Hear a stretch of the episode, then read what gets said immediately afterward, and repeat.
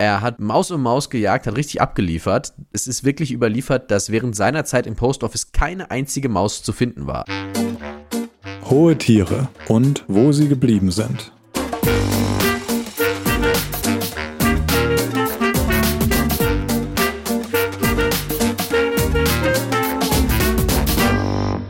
Hi, ich bin Moritz und in diesem Podcast erzählen wir die Geschichten erstaunlicher Tiere.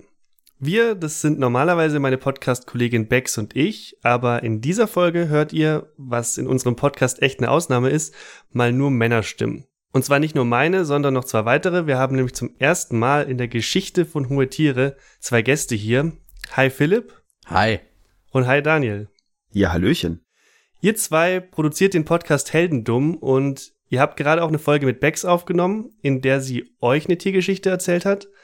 Jetzt drehen wir den Spieß um und ihr erzählt in unserem Podcast eine Tiergeschichte. Aber vielleicht wollt ihr, bevor es losgeht, kurz mal erzählen, um was es in eurem Podcast so geht. Also ich finde schon mal gut, dass du gerade gesagt hast, wir haben eine Folge mit Bex aufgenommen, denn natürlich haben wir gerade eine Folge mit Bex aufgenommen, aber wir haben auch schon Folgen mit Bex aufgenommen, wo wir, wo wir äh, ein Bier hier stehen hatten, was kein Product Placement ist, definitiv. Ähm, es gibt ja, auch andere Biere. Es gibt auch andere Biere, zum Beispiel Tüskje äh, oder Kulmbacher. Ich habe gerade ein Kirin Ichiban, ein japanisches da. Ich habe gerade ein No-Name-Bier, wo einfach nur Danke draufsteht. Aber das ist, ähm, das führt zu weit. Aber ich glaube, diese, dieser Dialog hier zu Beginn hat schon mal relativ gut klar gemacht, was Heldendum eigentlich ist, nämlich meistens Quatsch. Ähm, wir reden über äh, dumme Dinge, die in der Geschichte passiert sind. Und ähm, ihr redet über Tiere und äh, so hat sich für uns angeboten, über ein nicht über ein dummes Tier aus der Geschichte zu erzählen. Wollte das wäre, sagen. Das wäre, das würde es nicht gut genug treffen. Also ähm, vielleicht über eine über eine Geschichte, wo Menschen sich lustig verhalten haben im Kontext mit einem Tier, das mal gelebt hat. Kann man das so sagen, Daniel?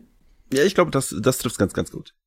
Ja, es lohnt sich auf jeden Fall bei euch mal reinzuhören in den Podcast. Wie gesagt, es gibt da jetzt auch eine Tiergeschichte von äh, uns.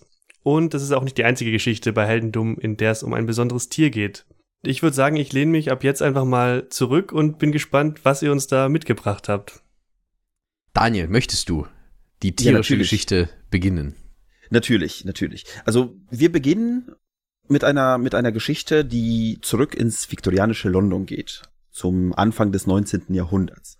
Mhm. So erstmal grundsätzlich das Setting, ne, könnt, könnt ihr euch vorstellen, so das typische verrauchte Schwarz-Weiß-London, keine Ahnung, warum ich Schwarz-Weiß-London im Kopf habe, wenn ich dran denke, aber äh, früher war ne, alles Schwarz-Weiß. Früher ja, genau. war alles genau. Schwarz-Weiß, irgendwelche Mörder in den Gassen oder sowas, ne?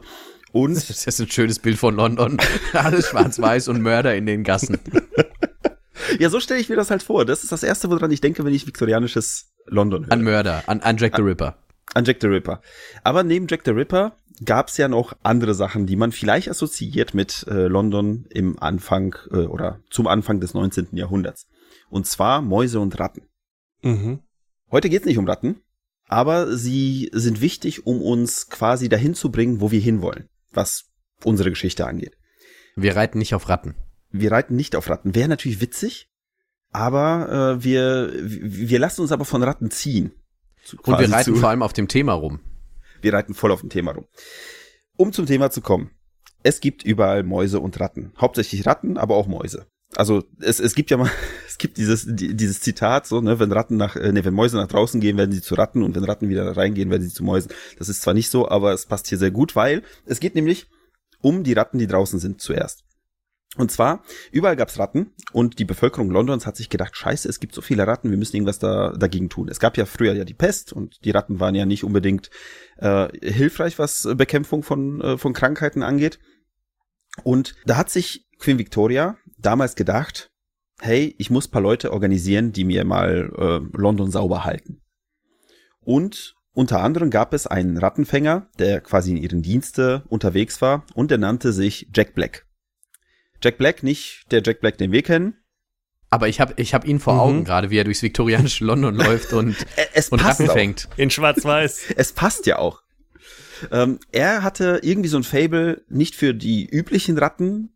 Ü übliche Ratte, was stellt ihr euch unter einer üblichen Ratte eigentlich vor? Ne? Das ist halt die große Frage erstmal. Grau. Groß. Groß und grau. So kenne ich Ratten auch. Er hatte aber, wie gesagt, ein Fable für eine äh, oder für, für unterschiedliche Ratten, die ungewöhnlich aussahen. Also hauptsächlich äh, ja, irgendwelche, ich weiß es nicht, irgendwelche Töne von Farben, ja, die anders waren. Beige, keine Ahnung, grau-grün, ich weiß es nicht, was für Ratten es waren. Gelb. Gelb. Es waren auf jeden. Fall Ratten, die, oh, oh, Ocker, das finde ich auch schön. Finde ich schöne, schöne Rattenfarbe. Ja, oder? Auf jeden Fall, was, was er gemacht hatte, ist, sich diese Ratten ähm, zu eigen zu machen. Er hat sie gejagt, also nicht gejagt im Sinne von ich, ich töte sie, sondern er hat sie gejagt und gefangen und hat sie domestiziert. Er hat sie dann später sogar gezüchtet, damit quasi diese Farben auch noch gemischt werden. Also er hat ähm, eigentlich, wenn ihm gesagt wurde, du sollst London von Ratten äh, ja, frei machen, hat er sie mitgenommen und hat sie zu Hause irgendwie erstmal so, weiß ich nicht, äh, gezüchtet. Er wurde auch öfter gebissen und äh, er hat Infektionen davon getragen, aber zu seinem Glück, ne, nur temporär, ein bisschen krank, ne, paar, paar Wochen flach gelegen, irgendwie Finger angeschwollen oder so. Und dann war es okay. Er war aber nicht der Einzige, der sich gedacht hat, diese Ratten, die müssen wir irgendwie loswerden. Er war auch nicht der einzige Rattenjäger oder Rattenfänger. Es gab noch viele andere Leute, die Ratten gefangen haben. Die haben aber sich gedacht, wir können die, also wenn wir die jetzt töten, dann sind sie zwar weg, aber wir können es doch einen Spaß draus machen. Und da wird es ein bisschen makaber, denn diese Leute haben ähm, sogenanntes Rattenbeißen betrieben. Die haben die Ratten jetzt nicht gebissen, Mhm. aber sie haben quasi Löcher ausgegraben, sie haben diese Ratten da reingeschmissen und äh, da kamen unterschiedliche Leute, wie zum Beispiel auch Jack Black, der hatte einen Hund, der hatte einen Terrier und äh, die Leute haben unter äh, unterschiedliche Hunde da reingeschmissen und haben Wetten drauf abgeschlossen, wie viele Ratten von Hunden zerbissen werden können. Und der Gewinner hat natürlich das größte Geld abgestaubt. Ah.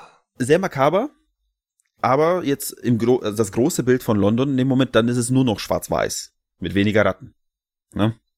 Also die, die Leute haben so gesehen gesagt, wir machen das Beste draus in irgendeiner Art und Weise. Ne? Es ist, wie gesagt, nicht kein schönes Bild, aber äh, wenn, wenn die Stadt ein bisschen, sagen wir mal, ein bisschen weniger krankheitsanfälliger wurde, dann ist es umso besser. Aber neben den ganzen Rattenfängern und den Leuten, die die ganze Zeit irgendwie Wetten auf äh, Hunde abgeschlossen haben, gab's noch eine andere Fraktion, die ein anderes oder sagen wir ein ähnliches Problem aber mit Mäusen hatte. Ne, weil wie gesagt, nicht nur die Ratten, sondern auch die Mäuse waren mein Problem. Und zwar war das die Post. Und die haben sich gedacht, ja, so, so Rattenfänger, dieser Jack Black und die ganzen anderen Leute, ah, wir wissen nicht, ob das so eine gute Idee ist, vor allem was mit den Ratten oder den Mäusen am Ende passieren könnte. Und ist auch teuer. Und ist auch teuer. Und die haben sich gedacht, es gibt doch eine bessere Idee, wie man diese Ratten und diese Mäuse, hauptsächlich Mäuse, wie gesagt, bei denen im, in der Post, in der äh, britischen Post, wie man das ganze Problem loswerden könnte. Und zwar hat sich das Money Order Office in London damals bemüht, und zwar 1868, Katzen einzustellen. Und zwar genau drei Katzen, die insgesamt mit einem Schilling die Woche bezahlt wurden. Und zwar bezahlt wurden, um äh, das, ja, um Nahrung und im Endeffekt Medizin zu erhalten. Und sie äh, sollten das Mäuseproblem loswerden. Ja, und äh, das hat richtig gut funktioniert. Also das Mäuseproblem im Money Order Office löste sich relativ schnell und äh, die hervorragende Arbeit dieser Katzen äh, sorgte dafür, dass sich tatsächlich richtige Post Office Cats etablierten, als die waren a thing damals in London. Ne, so eine Poststelle hatte dann auch immer eine Katze, äh, die dann da irgendwie rumlief und die Mäuse fing, die dann eben in diesen Postsäcken dann auch häufig drin waren. Und äh, die bekamen so sechs bis sieben Pence pro Woche an Gehalt. Äh, heute wären es übrigens fast zwei Euro. Und äh, so die Großpackung Whiskas, das habe ich jetzt extra nochmal ausgerechnet für diese Folge.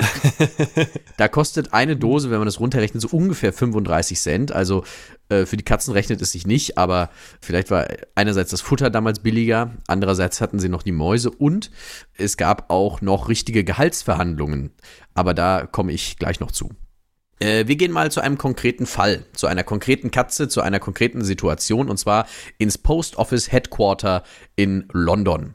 Hier lebt äh, die Katze Minnie bei äh, dem Herrn Alf Talbot. Oder ich nenne ihn einfach mal Alf. Passt ja Äh, lustigerweise, weil Alf natürlich, wir kennen ihn, Katzenjagd. Äh, aber in diesem Fall ist Alf äh, sehr katzenfreundlich und vor allem kommt er nicht von Melmac, sondern ist ein Mensch. Ähm, und zwar der Hausmeister der St. Martin le Grand Kirche. Wahrscheinlich spricht man das nicht französisch aus in England, aber das ist mir ziemlich egal.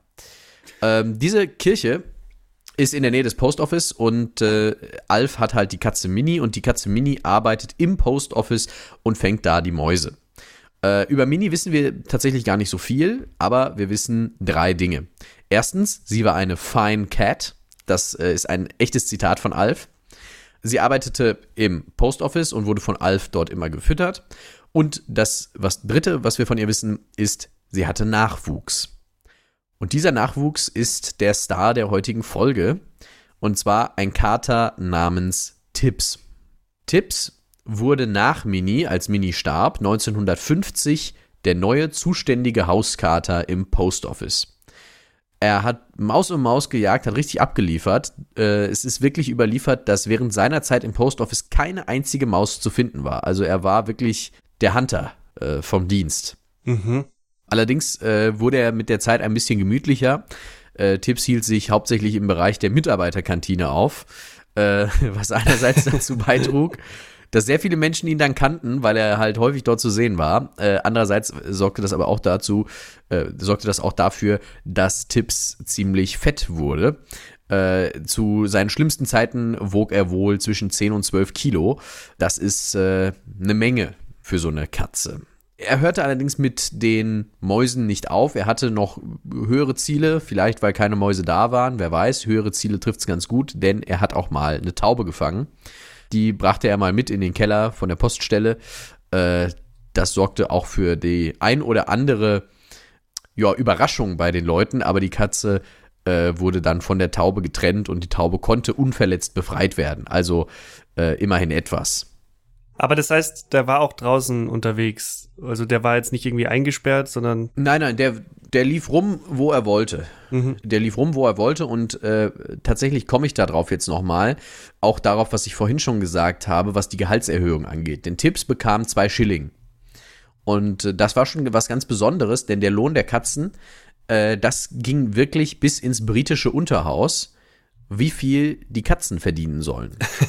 Das ist wirklich wahr. 1952 wurde im äh, englischen Unterhaus darüber de debattiert, wann es zuletzt eine Gehaltserhöhung für die Katzen gab. Und die Antwort war, naja, eigentlich sind die Gehälter seit 1918 eingefroren, aber die Post Office Katzen im Headquarter bekommen ein bisschen mehr aus Prestigegründen. Außerdem kann man die Gehälter nicht erhöhen, weil, und das waren tatsächlich in echt angeführte Beispiele, man kann sich bei den Katzen nicht so sicher sein, dass sie ihren Arbeitsplatz nicht mal eben für längere Zeit verlassen, weil sie einfach mal irgendwo hingehen. Äh, es wurde aber auch äh, positiv hervorgehoben, dass alle Katzen den gleichen Lohn für die gleiche Arbeit bekommen und man da ja ein äh, Vorbild in Sachen Equal Pay sei. Auch Geschlechtergerechtigkeit, ja. Ja, total, total geschlechtergerecht. Und es gibt auch noch eine adäquate Schwangerschaftsbetreuung. Auch das wurde nochmal herausgestellt im House of Commons. Also äh, eine interessante Posse darüber, wie Katzen bezahlt wurden in England. Besonders unser Tipps hatte es relativ gut, denn äh, er war sehr bekannt und der Star einer besonderen Katzen- und Filmstars-Party, wo er dann irgendwie auf irgendwelche Hollywood-Größen traf. Ich habe das Konzept dieser Party noch nicht so ganz durchstiegen, was das sein soll, aber Katzen- und Filmstars halt.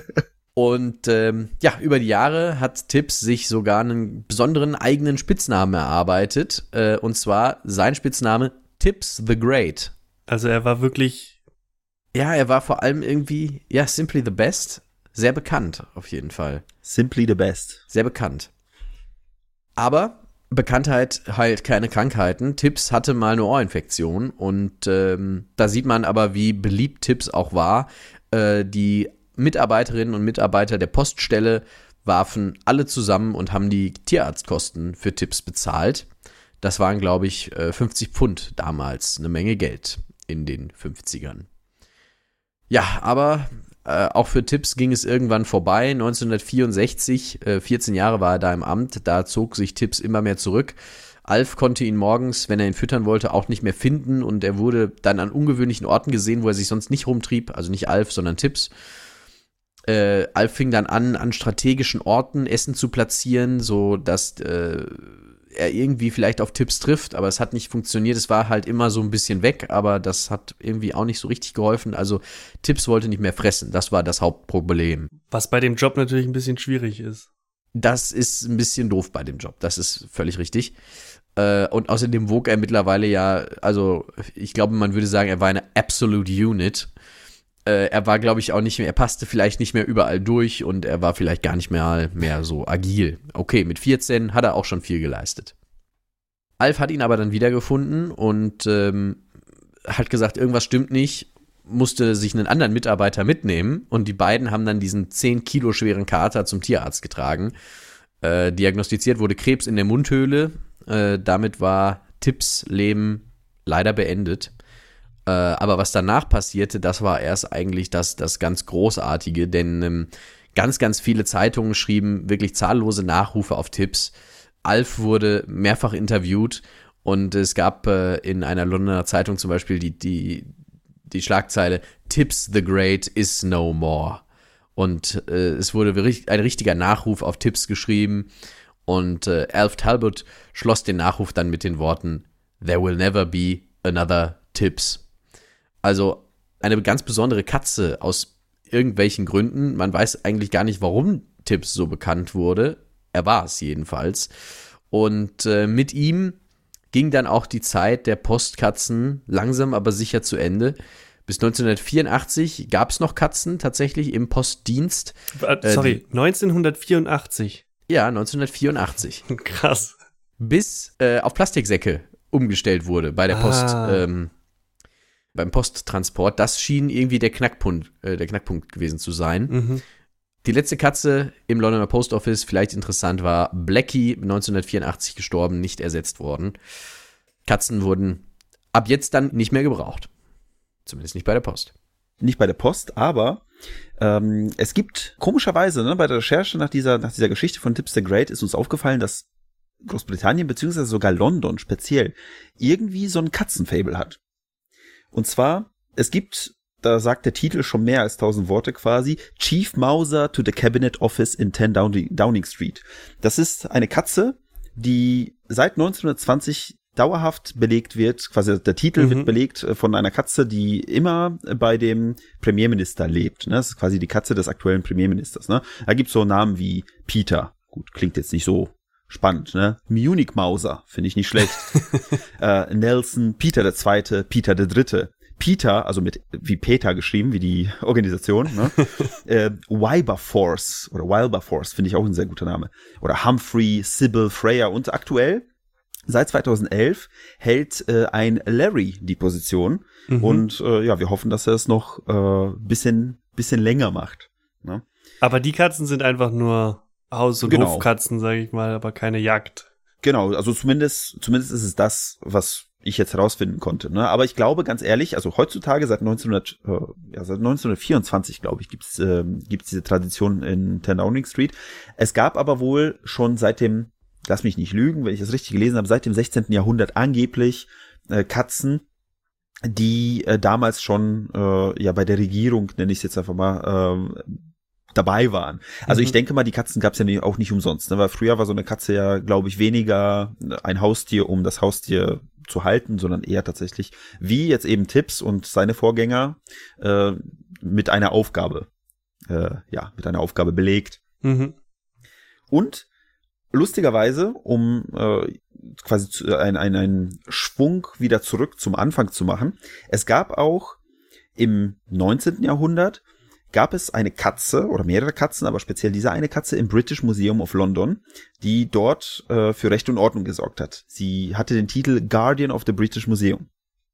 Und äh, das war auch eine Katze, die da eben, ja, eben äh, das Museum von, äh, von Ratten speziell und aber auch von Mäusen ferngehalten hat. Und da gab es aber auch diesen Disput wegen, ja, bezahlen wir jetzt diese Position, ne, geben wir den Leuten Geld, damit sie ihr Essen und so weiter ähm, ja stellen können.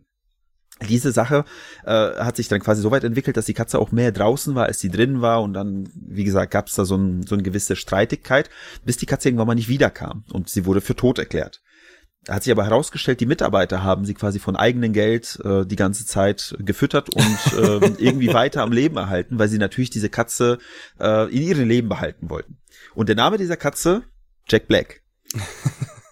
und damit quasi haben wir von einem Rattenjäger zum anderen über die Post und nichts ist für die Katz, würde ich sagen.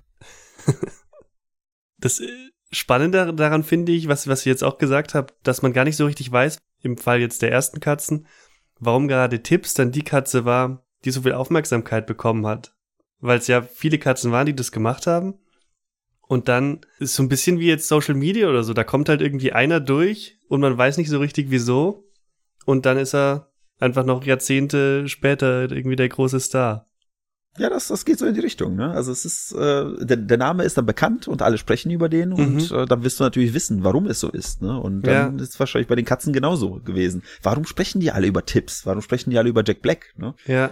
Na, am Ende mu- muss die Regierung Geld dafür bezahlen. Also das ist natürlich auch äh, nicht nur jetzt in den sozialen Kreisen ein Thema, sondern auch dann irgendwann mal, wenn du, stell dir mal vor, du bist der Premierminister und dann kriegst du so einen Antrag auf den Tisch und dann heißt es ja, jetzt guck mal hier, müssen wir ein paar Schillings abgeben an das Post Office, an äh, hier das British Museum.